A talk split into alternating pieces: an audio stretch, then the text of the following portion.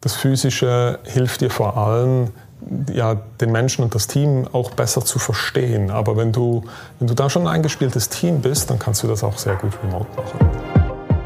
Herzlich willkommen beim Inno-Podcast. Mein Name ist Khalil Bava, Leiter des Espas Lab, dem Innovationslabor der Schweizerischen Post.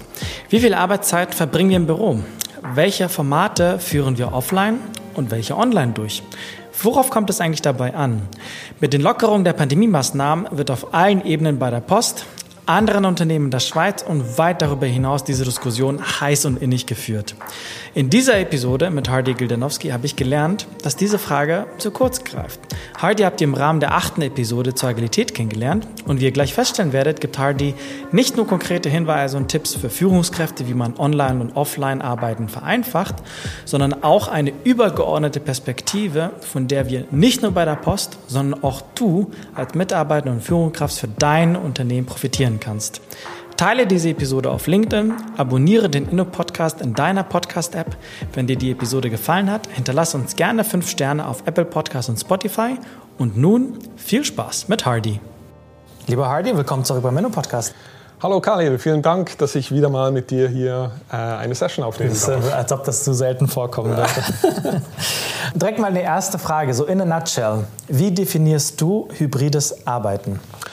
Hybrides Arbeiten ist für mich die bewusste Auseinandersetzung mit der Organisation. Was meine ich damit? Ich meine damit Arbeit, also Work.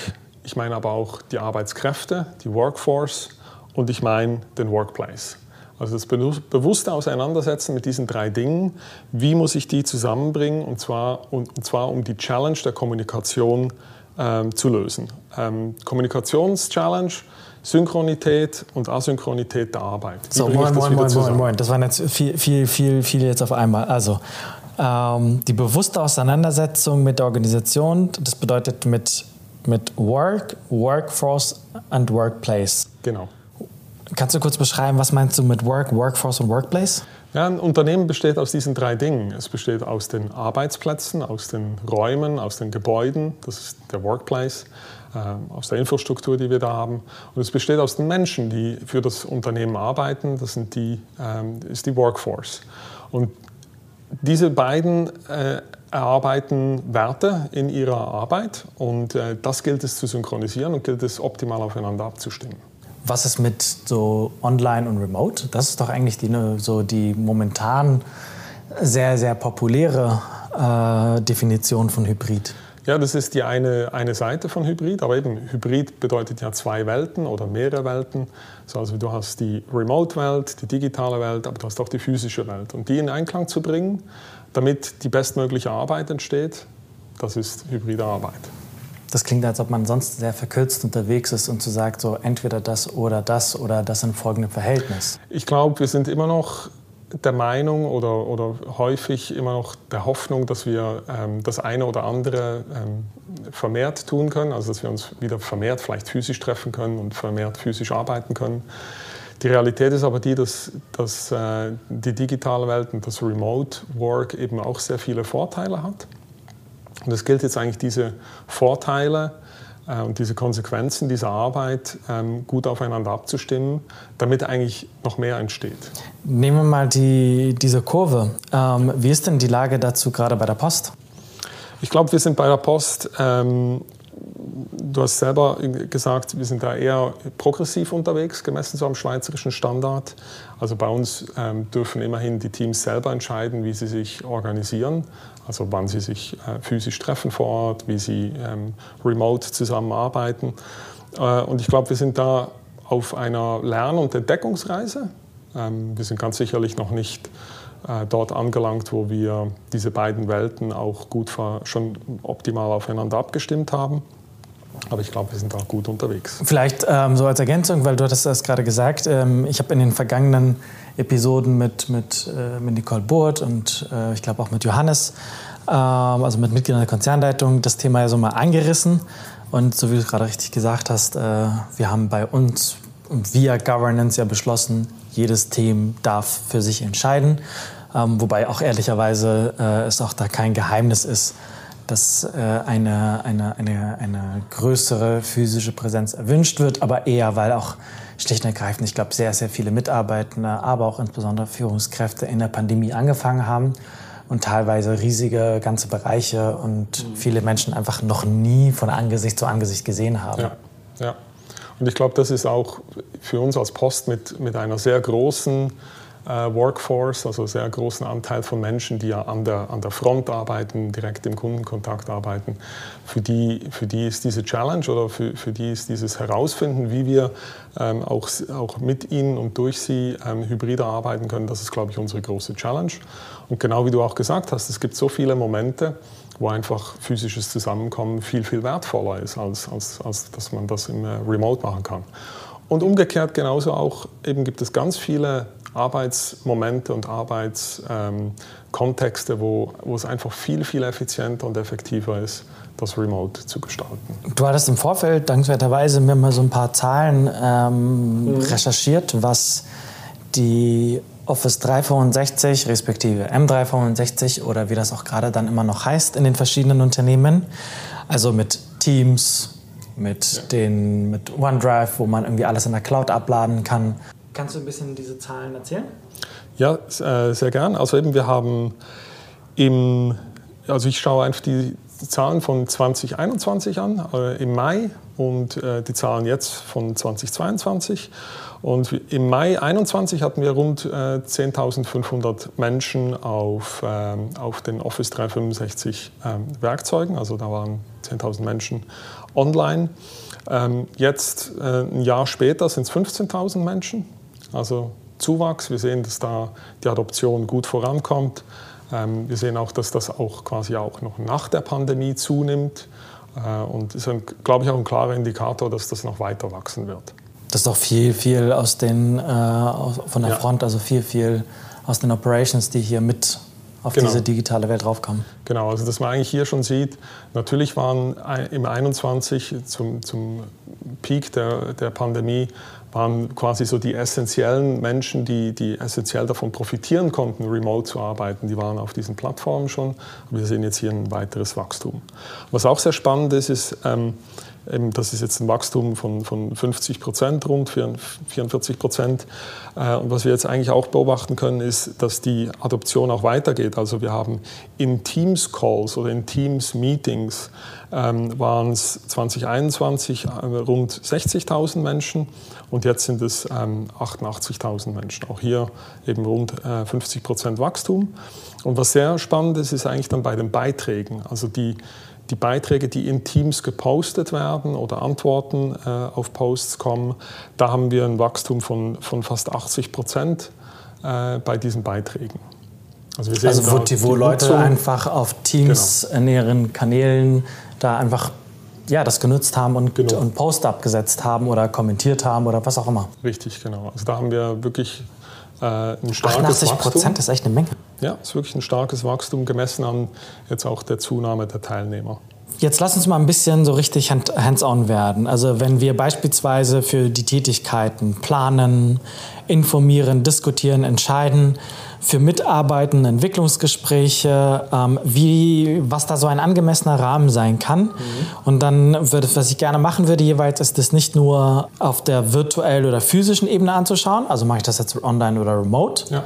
Ähm, sondern auch ein bisschen tool-wise schauen, also was für Instrumente kann ich währenddessen nutzen, damit es möglichst effizient, effektiv, produktiv einfach gut ja. kommt und vielleicht sogar auch noch Spaß macht. Wäre auch nicht ganz falsch. Direkt beim ersten, fangen wir an mit den Meetings. Wenn ich so ein Meeting habe, was vor allem dem Informationsaustausch dient, wie mache ich das? Genau, ich glaube, was ganz wichtig ist, ist, dass man sich bewusst wird nochmal, ähm, was, was mit dieser Information passieren soll. Also ist es wirklich eine reine, reine ähm, Good-to-Know-Information, wo, wo man einfach verteilen möchte, weil's, weil's, weil man vielleicht äh, eben ein gutes Ergebnis abgeliefert hat oder eben jemand Neues eingetreten ist in, in das Unternehmen. So mehr so informat wirklich informative Dinge. Oder sind es vielleicht auch Informationen, die man verteilen möchte, mit denen irgendwas passieren soll. Also soll aus der Information ähm, weitergearbeitet werden auf Basis dieser Information. Ich glaube schon mal, diese Unterscheidung, die muss man, muss man fällen, weil ähm, weil grundsätzlich dann ähm, Folgeschritte natürlich passieren. Wenn ich jetzt ein reines Informations, ein Informationsmeeting habe, ähm, dann glaube ich, ähm, braucht es dafür kein physisches Meeting mehr. Ein Online-Meeting? Vielleicht nicht mal mehr ein Online-Meeting, sondern wirklich, ich kann das sehr gut über die digitalen Kanäle äh, kann ich das kommunizieren. Ich kann äh, einen Teams-Post machen, ich kann einen Blog-Post machen, je nachdem, wie, wie man das für sein Team oder seine Organisationseinheit aufgesetzt hat. So, ich kann da eigentlich sehr gut einfach die Informationen streuen. Ähm, wenn es Informationen sind, wo man dann auch möchte, dass damit weitergearbeitet wird, dann braucht es eben vielleicht ähm, äh, auch ein synchrones Gefäß, also wo man wirklich zusammen äh, an etwas arbeitet. Und hier ist sicherlich zu empfehlen, dass man diese Informationen schon im Vor Voraus äh, liefert. Also dass das Team oder die Menschen, die das wissen sollen, auch wieder über einen Post oder äh, ein, äh, äh, ein E-Mail im Zweifelsfall noch. Hoffentlich nicht. Hoffentlich nicht mehr. Genau, dass man das den Menschen da mitteilt. Und dann sich eigentlich überlegt, brauche ich dafür ein physisches Meeting? Ähm, brauche ich äh, oder ein Remote-Meeting? Muss es, muss es synchron, also müssen wir synchron irgendwas be besprechen? Was meinst du mit synchron besprechen? So wie wir jetzt hier quasi direkt stehen und über, über, über ähm, Remote Work ähm, und Hybrid Work äh, diskutieren, ob es wirklich so ein synchrones Meeting braucht oder ob man vielleicht sogar ähm, durch gute Fragestellungen einfach auch asynchron arbeiten kann. Also dass man quasi einen Auftrag abgibt, sagt, ähm, lasst uns die nächsten zwei Wochen an, dem Aufga an dieser Aufgabe arbeiten, an diesen Fragen arbeiten und dann eigentlich erst zusammenkommt und, ähm, und das Ergebnis gemeinsam bespricht. Also dieses Auseinandersetzen nochmal, was passiert eigentlich mit der Information, das ist, glaube ich, so eine Grundvoraussetzung, um zu bestimmen, wie man es am besten bearbeitet. Okay, und was für Tools nutze ich da idealerweise? Also eben, ich glaube, aus der Office 365 Palette, da kennen wir äh, Microsoft Teams, äh, OneNote, äh, wir haben äh, Blogposts, die wir absetzen können. Ähm, da gibt es gute Werkzeuge schon.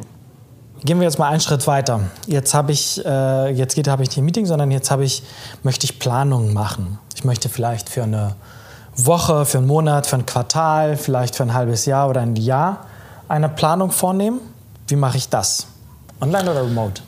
Tendenziell würde ich sagen, der erste Schritt ist gut, wenn man den ähm, äh, online macht, also remote, ähm, aber, aber quasi synchron.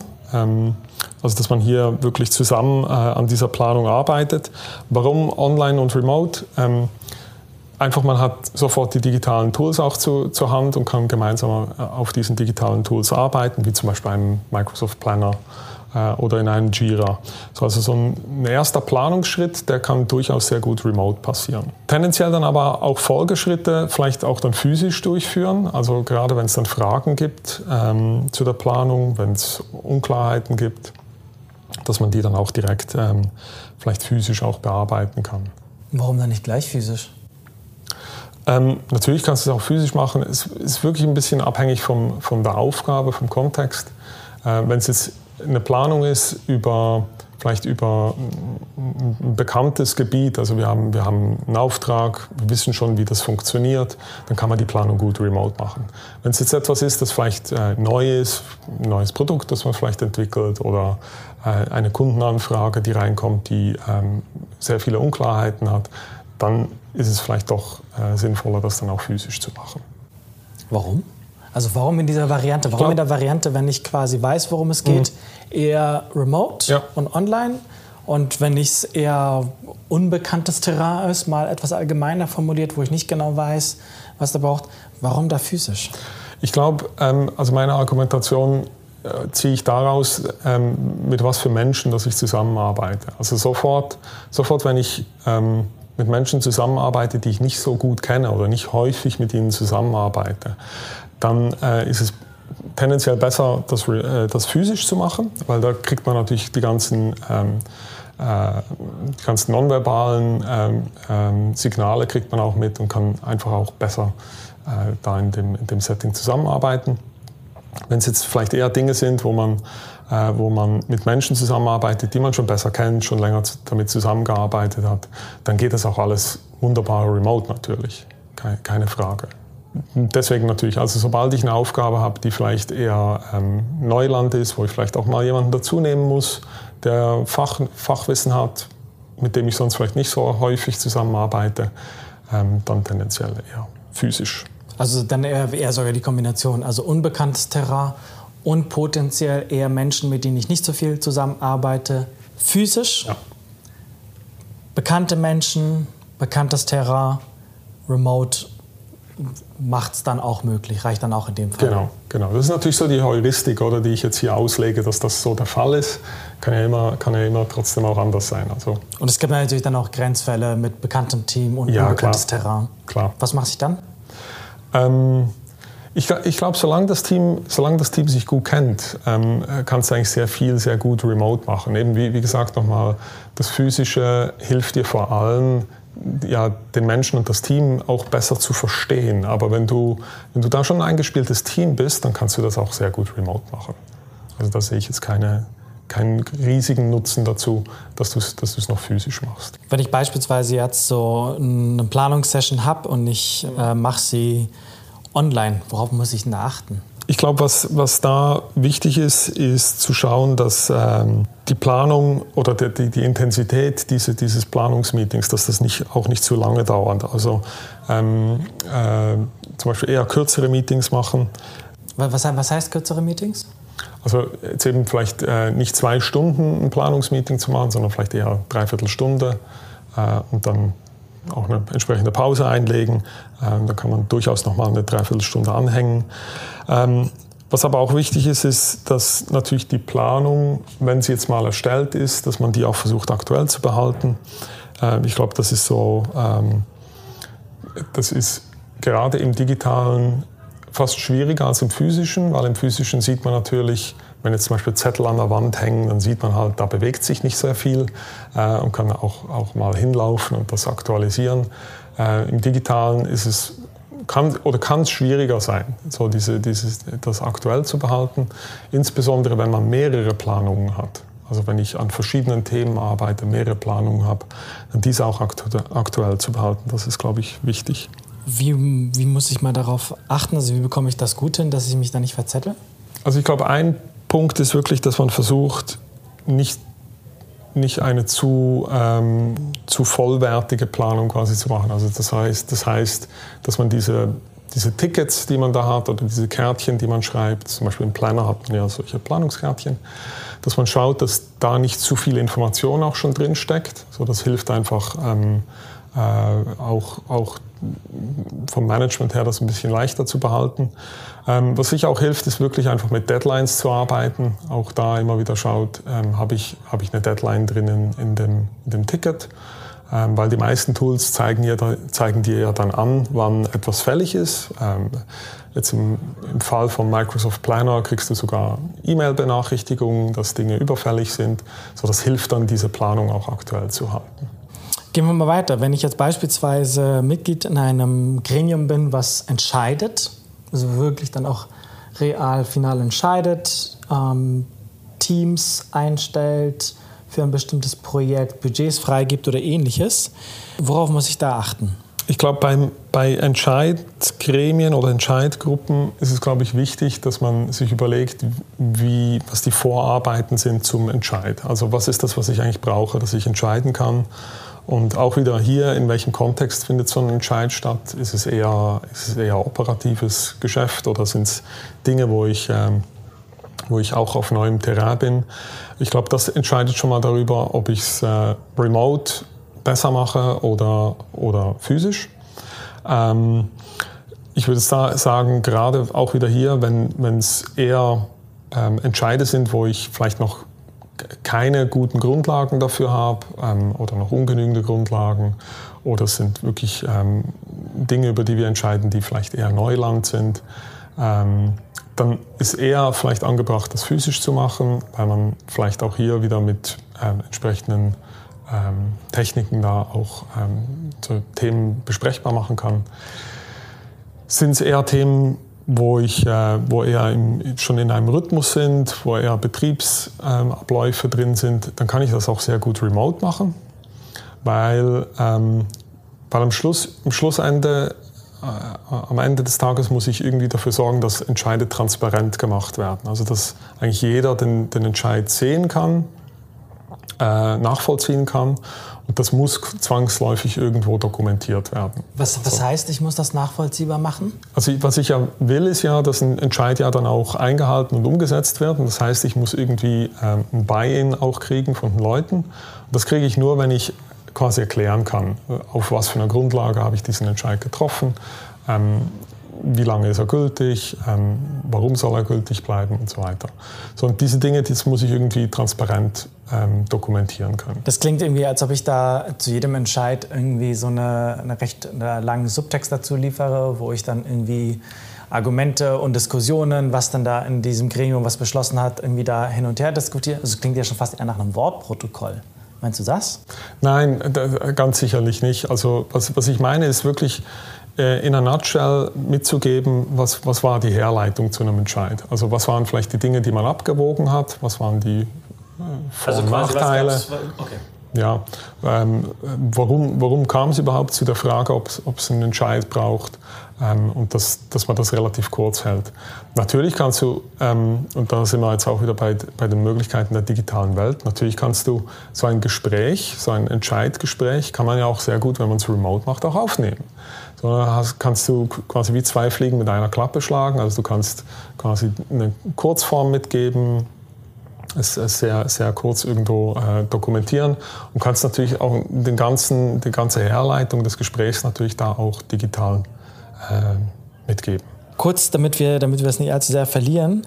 Ähm, also was ich jetzt mal verstanden habe bei Diskussionen in Scheidgremien, was da wichtig ist, ähm, die Dokumentation, die damit einherbar Transparenz bringt, aber auch sie muss nachvollziehbar sein. Und nachvollziehbar habe ich verstanden, das bedeutet für dich aufschlüsseln, was war eigentlich die ursprüngliche Fragestellung, was spricht für eine bestimmte Variante, für die man sich entschieden hat, was spricht dagegen, warum hat man sich für eine bestimmte Variante entschieden, das in einer Kurzform dokumentiert haben, einfach weil man will, dass eine Organisation oder Mitarbeiter, genau. die das irgendwie lesen, so eine Entscheidung mittragen.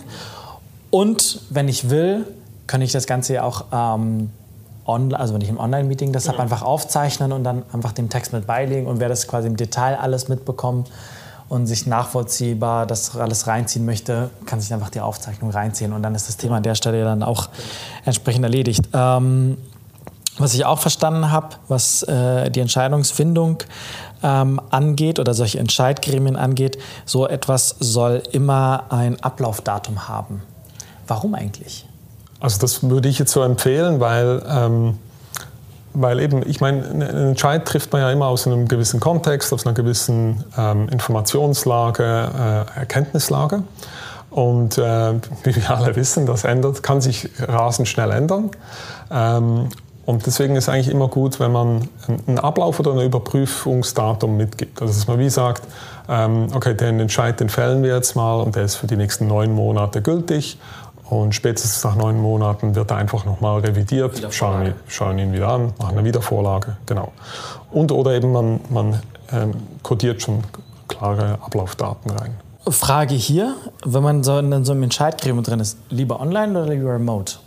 Ja, eben wie gesagt, ich glaube, ähm, es hat sehr viel. Äh, lieber online oder lieber physisch? Ja, physisch. Ich glaube, es hat sehr viel ähm, Potenzial, das in Zukunft auch wirklich remote zu machen. Gerade aus der, aus der, aus der, äh, aus der Argumentation heraus, dass man, dass man sehr gut nachvollziehbare Dokumentationen äh, generieren kann. Ähm, aber wie gesagt, auch ich glaube, es gibt sehr viele Fälle, wo, wo es auch durchaus sinnvoll ist, ähm, ein physisches Meeting zu machen, vielleicht als Vorbereitung zum eigentlichen Entscheid.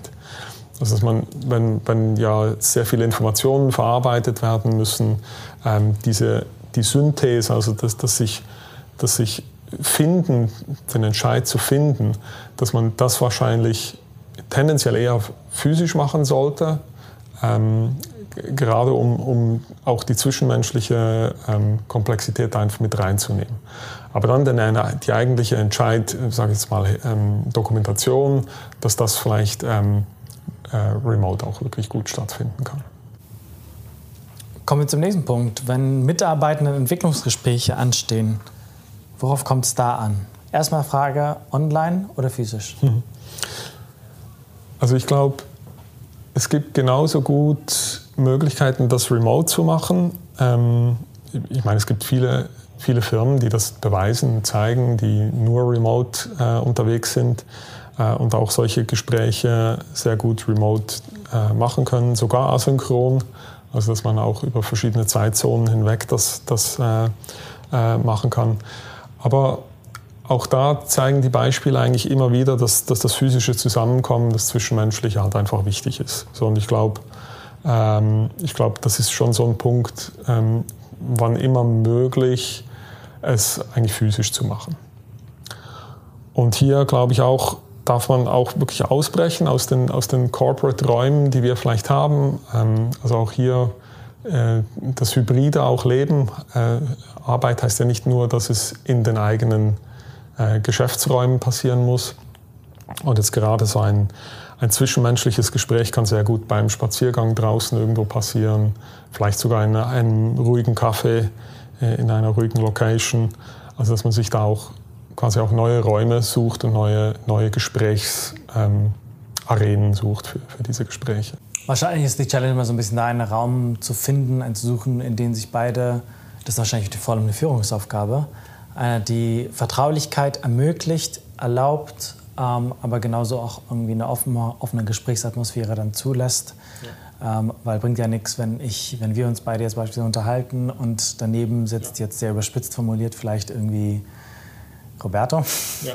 Dann denkt sich so, was, wie, warum zum Beispiel unterhalten die sich eigentlich äh, hier in der aller Öffentlichkeit? Also da ist wahrscheinlich so ein bisschen so die Gratwanderung, das einfach für sich gut hinzubekommen. Ja, auch hier wieder eben, ähm, also der, der Raum und, und die, ähm, die Ausprägung des Raums hat einen sehr großen Einfluss auf das Gespräch selber äh, und, und in der Wechselwirkung auch. Also, also was will ich mit dem Gespräch erreichen?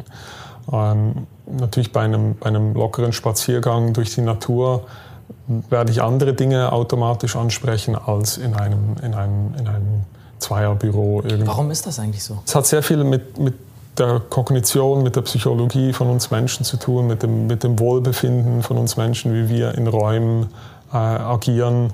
Ähm, Farbe, Licht, das sind alles so Aspekte, die da ähm, sehr, sehr großen Einfluss haben äh, und eben auch wieder gleichzeitig auch jetzt für für Remote, um hier auch nochmal ein Argument zu bringen. Ähm, wenn Menschen in ihren eigenen vier Wänden sind, dann sind sie meistens, meistens eigentlich am, am wohlsten, dann fühlen sie sich am wohlsten. So, von dem her ähm, lassen sich vielleicht auch, ich sage jetzt mal, auch eher schwierige Gespräche lassen sich durchaus auch remote so ähm, durchführen. Weil einfach die Leute da in einer angenehmen Atmosphäre sind. Gehen wir zum nächsten Format. So der Klassiker, ich mache irgendeine Art und Weise von Workshop, Ideation Workshop, Prototyping Workshop, irgendwas, wo ich ähm, an, an anfange, ein neues Geschäftsmodell oder ähnliches zu konzipieren, ein neues Produkt zu entwickeln. Wie mache ich das? Ja. Online oder physisch?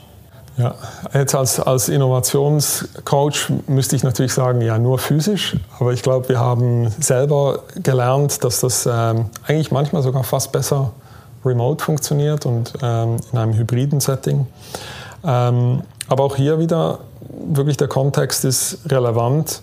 Ähm, wenn wir neues Vorhaben haben, ein unbekanntes Territorium, dann ist, dann ist sicherlich äh, physisch ähm, eine, eine, eine Möglichkeit, ähm, weil insbesondere auch äh, kreative Denkpausen äh, vielleicht ähm, besser facilitiert werden können, als wenn man remote jeder bei sich zu Hause sitzt. Wir wissen es ja alle, ähm, man, man ist dann doch nicht so aktiv, körperlich aktiv.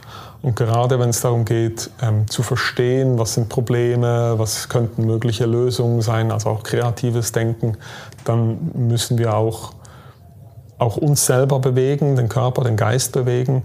Und das geht einfach nur physisch. So, das, deswegen würde ich jetzt hier argumentieren, dass das doch auch physisch sicher sinnvoller ist.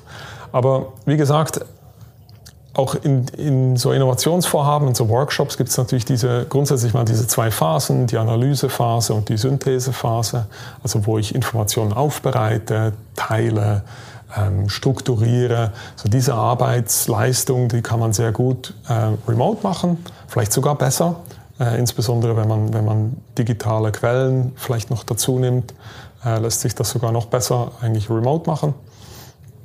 Und wenn es dann in die Synthese geht, da äh, gibt es sicherlich Stellen, wo es äh, zweckmäßig ist, das auch physisch zu machen. Wenn ich mal kurz zusammenfasse, ähm, angefangen bei Meetings, ähm, Informationsaustausch dienen, ist es eine reine Information, einfach auf Teams posten, ist es eine Information, in irgendeiner Art und Weise weitergearbeitet werden soll, ähm, das irgendwie vorab mitteilen, dann Leute zusammenholen. Ähm, da habe ich verstanden, ist Verschriftlichung äh, etwas, was sehr stark ähm, hilft. Hilft aber auch, wenn man Informationsaustausch mit Vorabinfos macht, dass dort man auch sich vorbereitet und gute Fragen mitbringt, richtig, richtig, ähm, dass man auch ganz gezielt dort Verständnis und Klarheit schaffen kann, wo es ankommt und nicht äh, jetzt überspitzt formuliert, zehn Leute in einem Meeting sitzen äh, für eine Dreiviertelstunde und 40 Minuten hält jemand eine PowerPoint-Schlacht. Ganz genau. Und am Ende gibt es vielleicht noch fünf Minuten, wo vielleicht noch jemand irgendwie eine Frage hat, die man klären müsste. Ganz genau, das wollen wir nicht mehr. Ja. Bei Planung habe ich verstanden, prinzipiell beides möglich. Äh, online und physisch ist beides möglich.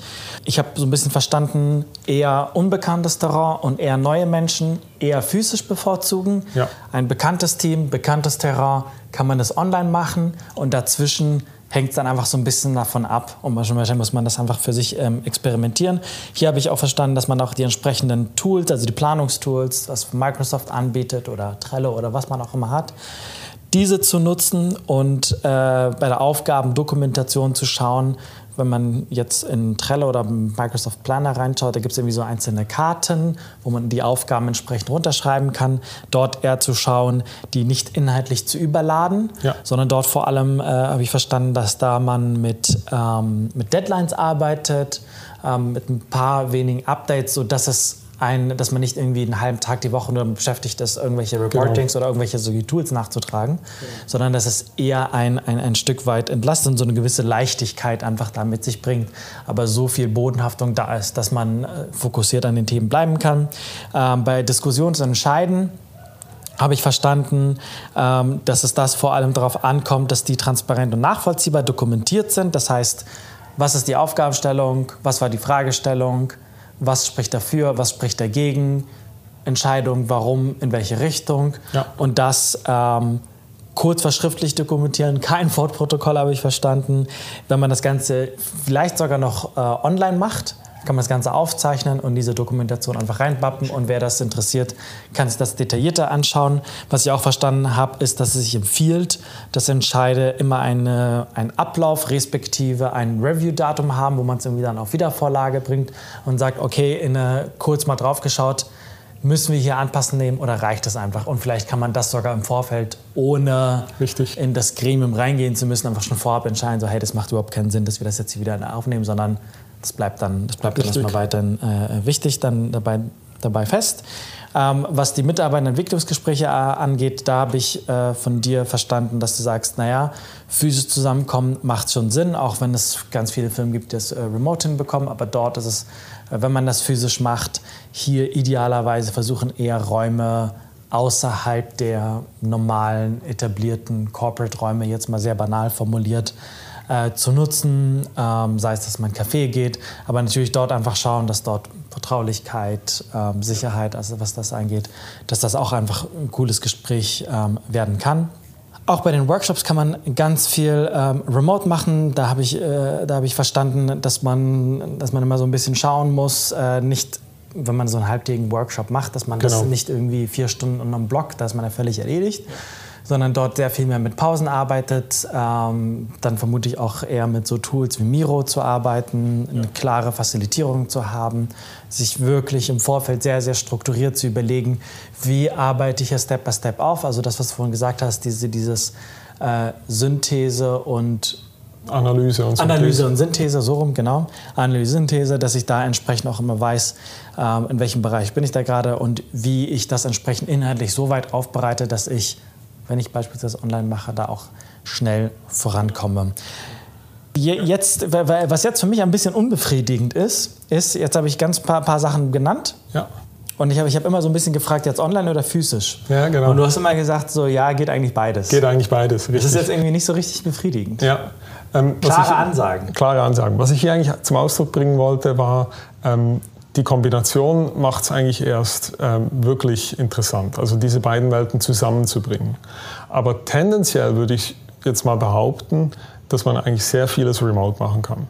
Also das physische Zusammenkommen wirklich, wirklich nur dann nutzt, wenn es auch wirklich einen Mehrwert bietet für, dies, für, die, ähm, für, für, für das Entscheiden, für das, für das, für das Verständnis zwischenmenschlicher Verständnis, Problemverständnis, dann, dann macht es Sinn, physisch zusammenzukommen. Aber eigentlich für die grundsätzliche Arbeit, das grundsätzliche Bearbeiten, Abarbeiten, Erledigen, dass man das eigentlich alles sehr gut remote machen kann, sogar besser. Hast du vielleicht noch so ein paar Mini-Tipps für Remote-Arbeiten? Also ich glaube, ein, äh, ja, wenn wir da so ein paar Mini-Tipps anschauen, ich glaube, ein, ein Thema ist ja immer wieder das Thema der Kamera. Soll ich die Kamera einschalten oder nicht? Ähm, wie, wie mache ich das am besten? Ich glaube, es ist wirklich ähm, für diese minimale zwischenmenschliche ähm, Signale ist es wirklich wichtig, dass man die Kamera versucht einzuschalten, dort, was auch immer geht. Aber natürlich auch durchaus auch eben akzeptiert, wenn es mal, wenn's mal äh, einfach aus sein muss. Äh, oder wenn ich, wenn ich kurz weggehe oder was auch immer, dass das dann auch okay ist, dass man es ausmacht. Aber es sollte wie eigentlich ein Automatismus sein, äh, dass wir einfach sagen, hey, wir schalten mal die Kamera ein, sagen mal Hallo und dann kann man ja durchaus dann auch wieder abschalten. Ich glaube, so ein, so ein, weiterer Tipp, den, äh, den wir ähm, aus, aus einem anderen Podcast äh, klauen, ist wirklich so dieses, das Thema, auch zwei, den zweiten Kanal zu nutzen. Hm, was meine ich mit zweiter Kanal? In, in der digitalen Welt haben wir ja wirklich die Möglichkeit, auf mehreren Kanälen zu kommunizieren. Und der zweite Kanal jetzt im Microsoft Teams ist das Chatfenster. Und dass man dieses Chatfenster auch wirklich aktiv nutzt. Ähm, um, um auch ähm, nicht, nicht nur um Menschen zu aktivieren, die vielleicht we weniger kommunikativ sind, sondern einfach auch um äh, im Redefluss, also wenn jemand jetzt etwas präsentiert oder redet online, ähm, um diesen Redefluss auch ähm, zu erweitern oder zu ergänzen zu können, ohne die Person jetzt direkt zu, äh, unterbrechen zu müssen. Und da kann man zum Beispiel ähm, statt dass man einfach nur in den Chat reinschreibt, ähm, dass man vielleicht zum Beispiel mit, mit Hashtags arbeitet, also das quasi wie, wie taggt, was, was will ich da eigentlich jetzt mitteilen, dass man zum Beispiel sagt, ich habe eine Frage, Hashtag Frage oder Hashtag Debatte, das ist ein Punkt, den möchte ich dann debattieren, da möchte ich darüber diskutieren. Oder vielleicht ein Hashtag jetzt, äh, oder hier will ich was sagen äh, einfügt, so dass man weiß, hier muss man den Redefluss jetzt unterbrechen und die Person möchte direkt was einbringen. Ähm, oder vielleicht eben auch so ein Hashtag Aha, also dass man einfach sagt, ah, hier ist eine Erkenntnis entstanden äh, und das ist wieder ein Feedback für den, der jetzt gerade spricht und etwas mitteilt. Also so kann man quasi diese fehlenden zwischenmenschlichen Signale, die man im Physischen hat, ein bisschen auch ähm, äh, wiederherstellen. Das Vielleicht ist sogar Verschriftlichung von Mimik, ne? Verschriftlichung von Mimik, wenn du so willst, ja, oder Verschriftlichung der Gedanken, die da eigentlich ablaufen. Und eben wenn man, ich glaube, wenn man das clever macht und ein bisschen Übung hat darin, kann es sogar fast besser sein als in der physischen Welt, weil äh, eben auch wenn ich jetzt ja physisch was präsentiere, dann ähm, ist ja gerade bei einer großen Gruppe Menschen, wenn man vielleicht so 20, 30 Leute hat, dann können die ja nicht alle gleich ihre Gedanken mitteilen. Aber hier habe ich so quasi wie einen Stream von Gedanken, den ich da mitlesen kann. Physisch und remote. So als Mitarbeitender, worauf, ja. worauf muss ich da achten? Ja, ich glaube, ein Punkt ist wirklich, dass wenn man ähm, wenn man im, im, digitalen Raum unterwegs ist, dass man einfach gut vorbereitet ist. Also was meine ich mit gut vorbereitet sein? Ähm, seid, seid pünktlich, kommt pünktlich zu den Meetings, ähm, äh, habt das Thema, um das es dann gleich in diesem nächsten Call geht, auch, auch präsent. Ähm, habt vielleicht irgendwie zwei, drei Minuten vorher euch kurz vorbereitet, nochmal die Agenda durchgelesen oder eben die Vorinformationen auch wirklich studiert äh, und eure Fragen dazu notiert. Also seid da präsent. Oder, oder versucht dann gar nicht teilzunehmen. Also ich meine, es ist, es ist, äh, kann sehr, es ist noch irritierender, wenn man Remote-Meetings hat und plötzlich loggen sich Leute ein. Ähm, äh, dann weiß man nicht, soll ich jetzt den onboarden, äh, soll ich die Person wieder mitnehmen oder nicht. Und das ist wahnsinnig schwierig. Also da muss man schon darauf schauen, dass die Synchronität dann dieses, dieses Meetings gegeben ist. Was meinst du eigentlich, wenn du sagst, man soll online präsent sein?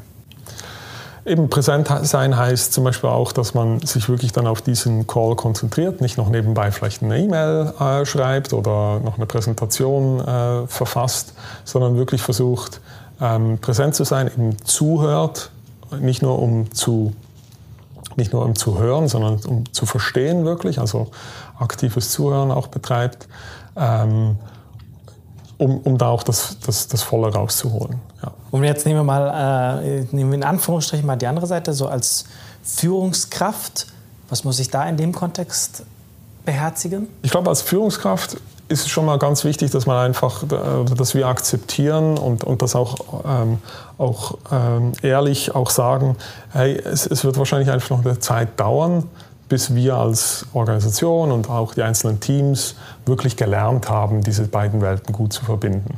Sondern dass wir das schon nur mal akzeptieren, ist, glaube ich, der erste Schritt. Ich glaube, es bringt, bringt nichts, so, ähm, so Mixed Messages zu, zu senden und zu sagen, oh, früher war Mixed das. Messages? Ja, eben zu, zum Beispiel zu sagen, oh, früher war alles viel besser und äh, endlich treffen wir uns wieder und so schön hier zusammen. Nein, es, ich glaube, die Realität ist einfach, dass wir in einer hybriden Welt arbeiten und leben werden. So, und das, das einfach mal zu akzeptieren, aber auch zu sagen, hey, funktioniert ist, vielleicht ist, noch nicht alles. Was, was, ist denn daran so schlimm, wenn eine Führungskraft sagt, ist doch schön, dass wir uns mal endlich nach zwei Jahren oder zweieinhalb Jahren endlich mal wiedersehen? Ich meine, grundsätzlich ist ja das, ist ja das nicht falsch. Es ist ja, ist ja ein, ein ehrliches, auch äh, emotionales Statement. Aber für für die Gestaltung der, der Zusammenarbeit äh, und der Arbeit, der hybriden Arbeit, die einfach Realität sein wird, hilft es nicht unbedingt, weil es, weil es nimmt, nimmt die Energie auch aus, dem, aus der, aus der Remote-Arbeit. Es tut die, nimmt der den Wert. Und ich glaube, wir müssen diese beiden Arbeitswelten äh, gleich wertvoll äh, anerkennen. Denn ich glaube wirklich auch so dieses hypothesengetriebene ähm, Arbeiten auch, auch zu adaptieren für sein, für sein Team auch, eben jetzt gerade im Kontext der hybriden Arbeit zu sagen, ja, vielleicht wissen wir noch nicht genau, wie wir unsere Tools einsetzen, aber ähm, lasst es uns ausprobieren. Dann klares, äh, eine klare, äh, klares Organisationsexperiment aufsetzt, sagt, eben vielleicht tun wir unsere Gesprächsprotokolle mal anders äh, ablegen. Äh, und das machen wir jetzt mal für einen Monat und schauen, ob wir wirklich ähm, eine, eine, bessere Informations, ein besseres Informationsgefühl bekommen im Team. Also ich glaube, dieses hypothesengetriebene Arbeiten auch vorzuleben, das ist, glaube ich, wichtig, dass das Führungskräfte auch machen. Was gehört zu einem hypothesengetriebenen Arbeiten? Dazu gehört natürlich, dass man sich überlegt, was ist, das, äh, was ist quasi das Ziel, was man erreichen will, also was ist die Hypothese dahinter. Ähm, wir haben ja im Espas Lab dazu auch äh, Testcards, die zufällig. man sich zufällig haben wir da auch Testcards, die man sich ähm, herunterladen kann auf unserer Espas Lab Seite. Ähm, ist ein kleines Formular, wo man wirklich definiert, was ist das Ziel, was sind die ähm, Messpunkte, ähm, äh, die Hypothesen, äh, die Messpunkte und so quasi so ein Experiment auch aufsetzen kann. Ich würde ich würde das mal mit in die Shownotes schmeißen. Also ist dann vielleicht eher für die Mitarbeitenden der Post, die Zugriff auf unser internes System haben. Die, können, äh, die werden dann darauf zugreifen können. Ähm, das packe ich mit einfach als Download-Link mit in die Shownotes. Wir haben jetzt viel über die Mitarbeitenden gesprochen, die jetzt mal sehr, sehr vereinfacht formuliert im Büro arbeiten. Ähm, was schaut es eigentlich mit, mit, an, mit, mit denjenigen aus, die jetzt nicht nur bei der Post an der Front arbeiten, sondern die irgendwie in Fabriken arbeiten, in Krankenhäusern, bei der Feuerwehr? Mhm. Ja.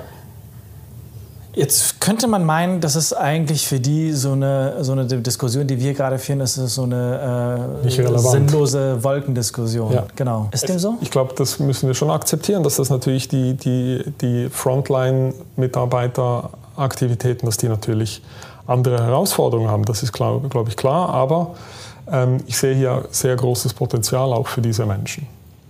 Inwiefern? Ähm, ich glaube, wirklich auch im, im im Bereich, dass sie besser zu Informationen kommen, dass sie nachvollziehen können, wie sich ein Unternehmen oder ihre Arbeit sich entwickelt und dass sie auch aktiv daran mit partizipieren können. Wie soll das funktionieren? Ja, zum Beispiel eben, wenn Sie selber Zugriff auf einen Teams-Kanal haben, dass Sie dort natürlich auch Fragen stellen können als Beispiel. Äh, dass Sie sehen, was, was für Informationen geteilt werden, ähm, dass, Sie die, ähm, ja, dass Sie da ihre, auch Ihren Beitrag leisten können, im Sinne Ihrer Meinung auch dazu geben können. Äh, vielleicht eben sogar auch durch diese Kanäle auch in die Bearbeitung von neuen äh, Rahmenbedingungen auch mit eingebunden werden. So, das sind äh, nur ein paar Punkte. ich glaube, ein weiterer Punkt ist auch wirklich das Thema ähm, Weiterbildung, Fortbildung, dass man hier ähm, die Möglichkeiten hat, äh, vielleicht das auch neu zu gestalten. Inwiefern? Ähm, ein Thema, das wir vorhin diskutiert hatten vor dem Podcast, war auch äh, eben, dass, dass man äh, Frontline-Mitarbeitenden äh, auch tatsächlich virtuelle Tage anbietet, dass man wie sagt, ähm, nebst dem normalen Arbeitspensum kriegen sie ähm, eine gewisse Anzahl Tage, wo sie auch virtuell arbeiten können, remote, vielleicht zusammen als Team, vielleicht alleine. Ähm, das muss man natürlich je nach, je nach Aufgabe auch anschauen, aber dass sie eigentlich von dieser, von dieser Flexibilität auch selber profitieren können, respektive durch die Flexibilität auch dem Unternehmen auch wieder ähm, Mehrwerte liefern können. Also das ist jetzt mal etwas, was es bei der Post so, glaube ich, noch nicht gibt. Nein. Aber was, was, was mache ich denn dann da, wenn ich normalerweise jetzt beispielsweise in einem unserer Paketzentren arbeite und dort in der Sortierung arbeite oder Zustellung? Ja. Also was, was, was mache ich denn dann, dann remote? Ja. Also ich glaube, eben, wie gesagt, da gibt es ganz viele, glaube ich, ganz, ganz viele Dinge, die, die, äh, die man sehr gut remote machen kann. Als Beispiel ähm, das Thema KVP, kontinuierliche Verbesserung. Ähm, das ist immer so ein Thema, das hat immer irgendwie zu wenig Raum und zu wenig Zeit. Ähm, ich glaube, genau für, dieses, für, so ein, für so ein Thema einfach den Menschen auch Zeit geben, sich mal eben ähm, einen halben Tag, einen Tag äh, Zeit dafür zu nehmen, zu reflektieren, was beobachte ich bei meiner Arbeit, was läuft gut, was läuft weniger gut. Das wird heute noch sehr stark synchron gemacht, also man trifft sich irgendwie äh, gemeinsam vor oder nach der Arbeit und nimmt diese Dinge auf. Kann etwas sein, das man vielleicht verlagern könnte, verschieben könnte in, in, in remote und asynchrone Settings, wo man eben genau Analyse und Synthese besser trennt und so auch den Menschen die Zeit und den Raum gibt, auch solche Arbeit ähm, auch zu machen, weil es ist wichtige Arbeit, oder? kontinuierliche Verbesserung, sehr wichtige Arbeit. Dann auch Weiterbildung, Fortbildung, neue Tools, neue Arbeitsmethoden, äh, dass man hier einfach ähm, das auch ähm, ermöglicht, dass die Menschen sich da weiterbilden können.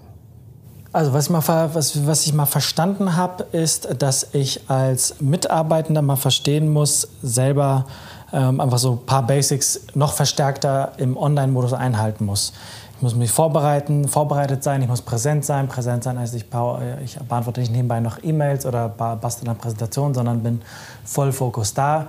Und wenn ich nicht da, wenn ich dann nicht so darauf vorbereitet bin ähm, oder verspätet komme, dann auch schlicht und ergreifend dann vielleicht auch erst gar nicht daran teilzunehmen, weil ja. das einfach so einen, so einen bestehenden Rahmen vielleicht potenziell eher durcheinander bringt. Als Führungskraft habe ich verstanden, muss ich schauen, dass ich damit ähm, mit, mit diesen ganzen Settings, äh, mit dieser hybriden Arbeitswelt ähm, einfach experimentieren muss. Ja. Ähm, einfach lernen muss, äh, die meinen Mitarbeitern diese ein Stück weit auch einfach sagen muss, so hey, es ist nur nicht absolut hundertprozentig klar und absehbar, wie das alles hier laufen wird und funktionieren wird. Aber by the way, wir versuchen das jetzt für uns Step by Step mit Experimenten herauszufinden.